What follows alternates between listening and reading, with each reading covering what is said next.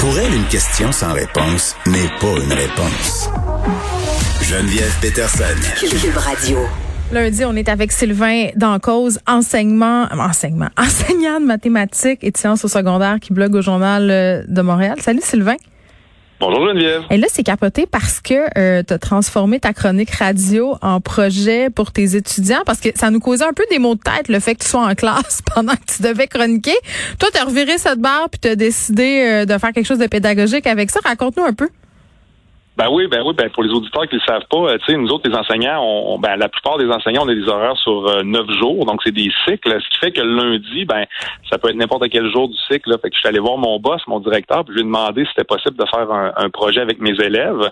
Fait que là, présentement, là, je suis live avec vous devant une trentaine d'élèves de troisième secondaire en mathématiques qui travaillent euh, gentiment et patiemment là, pendant que leur enseignant est en direct à la radio. Ils sont sages. on les ben, entend pas. Oui, ben non, ils sont super fins. On dirait qu'ils sont pas là. là fait qu'ils sont très respectueux. Oh, il y a quelqu'un qui a euh, échappé quelque chose. oui, exactement.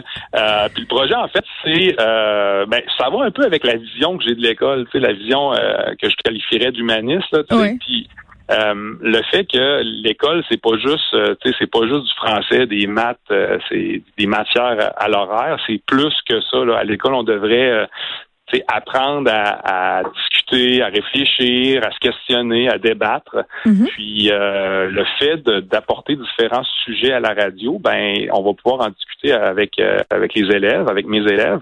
Puis j'aimerais ça aussi cette année parce que ça va arriver une douzaine de fois là, que je serai en direct de ma classe pendant la, saison.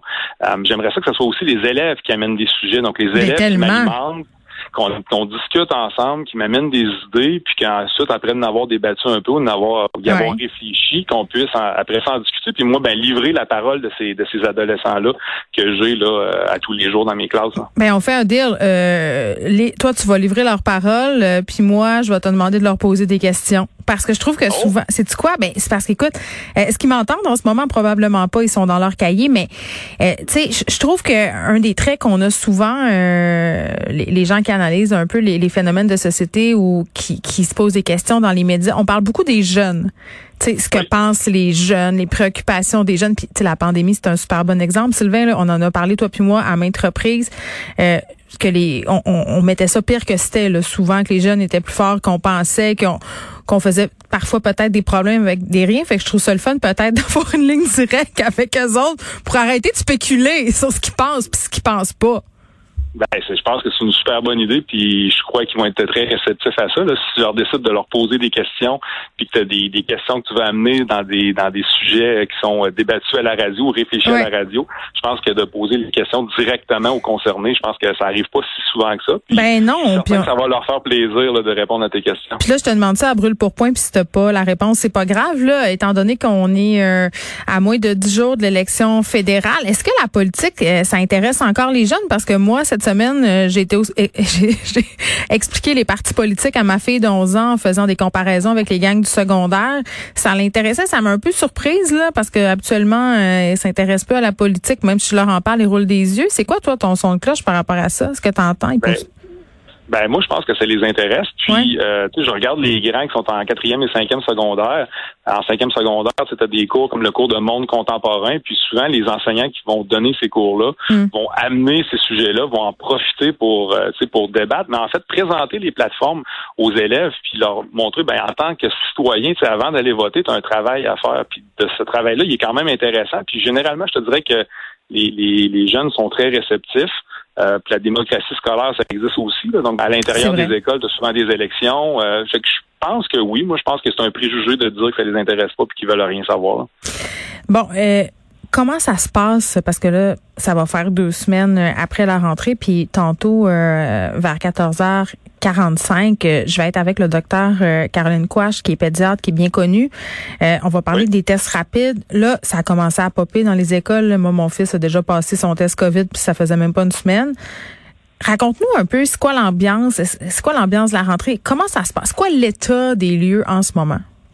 Ben, l'état des lieux, en tout cas moi dans ma région, parce que je suis dans la région de Québec, euh, c'est quand même excellent euh, pour nous en ce qui nous concerne.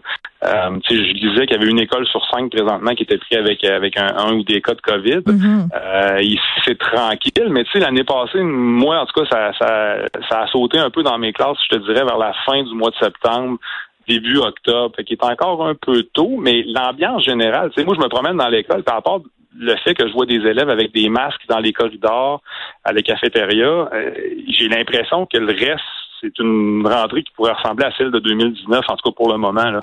Euh, je pense aussi, par exemple, j'ai des collègues qui ont trouvé ça dur parce qu'il y a une pénurie de personnel. Donc, dans certaines écoles, on cherchait des profs jusqu'à la dernière minute. Ouais. Euh, ça, ça a été difficile.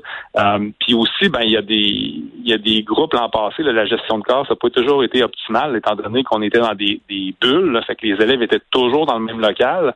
Euh, puis je pense qu'il y a peut-être certains acquis ou certains réflexes qui ont disparu là, euh, en cours d'année, mais c'est pas la faute de personne, c'était le contexte, qu'on on travaille là-dessus cette année. Oui, tu me disais, euh, pardon, tu me disais par ailleurs que le fait de pas changer de local, euh, c'était un peu complexe peut-être justement pour la gestion de classe parce que bon, chaque prof crée son univers puis son système de règles dans sa classe, mais là c'était comme les profs qui se déplaçaient dans l'univers des élèves, donc c'était pas évident. Moi c'est ça que j'ai compris là.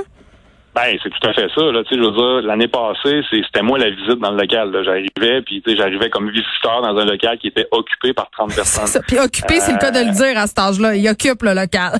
Exactement, ça leur appartenait. c'était correct, là. Je veux dire, c'est pas le contexte. On vit avec, mais tu sais, pour une gestion de classe, honnêtement, c'est beaucoup plus difficile. Euh, cette année, ben c'est le contraire. C'est eux qui entrent dans le local, puis c'est le local, exemple de mathématiques, ou le local de français, hmm. ou le local d'anglais. Fait que ça, ça facilite, je dirais, quand même un peu la, gestion de classe. Là, euh, je te dis, on va parler des tests rapides tantôt avec Dr. Quash, des tests rapides qui vont finalement être déployés dans 72 écoles primaires euh, du Québec. Toi, tu es au secondaire, tu es dans une classe de secondaire en ce moment. Est-ce que tu aurais aimé ça qu'il y en ait des tests rapides à ton école? Ben, c'est une bonne question. Moi, je dirais que oui. je veux dire, on peut pas être contre la vertu. Les tests rapides, je pense que les, déployés, on en parle depuis un certain temps.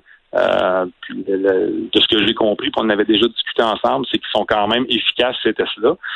Donc, allons-y. Je veux dire, si ça peut éviter de fermer un groupe au complet, mm. ça peut éviter de faire l'école à la maison pour euh, une classe ou des classes en cas d'éclosion, ça prévient une éclosion potentielle. Je pense qu'il n'y a pas de raison de, mm. dire non. Là.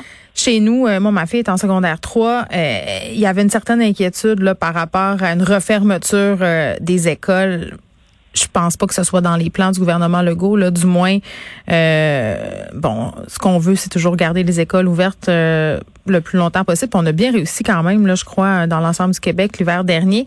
Est-ce que ce sont des craintes que tu entends euh, de ton côté aussi? Pour le moment, non. Je te dirais que les gens sont quand même assez optimistes.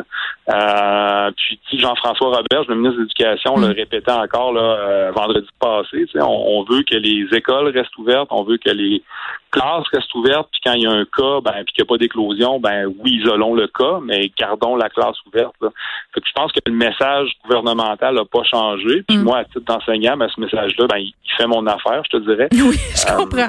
Je comprends. il fait mon affaire. Je te dirais que comme parent, euh, comme parent aussi, il fait notre affaire, ce message-là. J'ai envie de te dire ça. Euh, dernier sujet, peut-être pour faire un peu le tour des inquiétudes qu'on pourrait avoir en, en début. J'aime ça parce qu'on fait, on, on, remet, on remet ça, on remet les pendules à l'heure, on se calme un peu l'inquiétude. J'ai l'impression que parfois on s'ambitionne un peu, on regarde la situation du variant Delta, de la quatrième vague, puis on se dit ah, euh, ça va être poche. La question de la réussite scolaire, là, ça, euh, ça a été au cœur des enjeux l'année passée.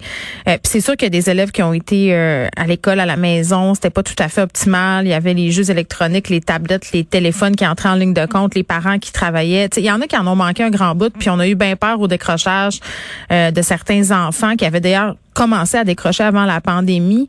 Euh, c'est quoi Est-ce que tu mesures les impacts de ça là, dans ta classe? Ben, de mesurer, ça serait peut-être un peu prétentieux de ma part. Euh, je te dirais que je le vois un peu, mais je pense que des fois aussi, comme tu disais tantôt, on a tendance à voir le verre à moitié vide plutôt qu'à moitié plein. Puis tu sais, comme enseignant, euh, l'apprentissage, là, c'est pas c'est pas un sprint, c'est pas un 100 mètres à prendre. Là. tu sais, on l'oublie des fois, là, on dirait que dans notre société effervescente, il faudrait que tout, tout se fasse rapidement, puis que bon, on prend pas le temps de respirer par le nez. Mais mm-hmm. l'apprentissage, c'est un marathon. Là. Fait que là, faut se dire que apprendre, comprendre, puis euh, avancer dans le système éducatif, c'est un marathon. Fait qu'on va le traiter comme un marathon, puis on va prendre les élèves au kilomètre 1, puis on va se rendre au kilomètre 42. Hum, puis on sait que c'est euh, à 2-3 kilomètres avant la fin du marathon. c'est le fait que souvent les gens abandonnent. fait qu'il faut pas lâcher. puis faut... Exact, il y a des hauts, il y a des bas. Exactement. il faut, rester là. Bon, fait qu'on te retrouvera euh, dans ta classe euh, lundi dans deux semaines. Sylvain cause. merci. Merci à vous.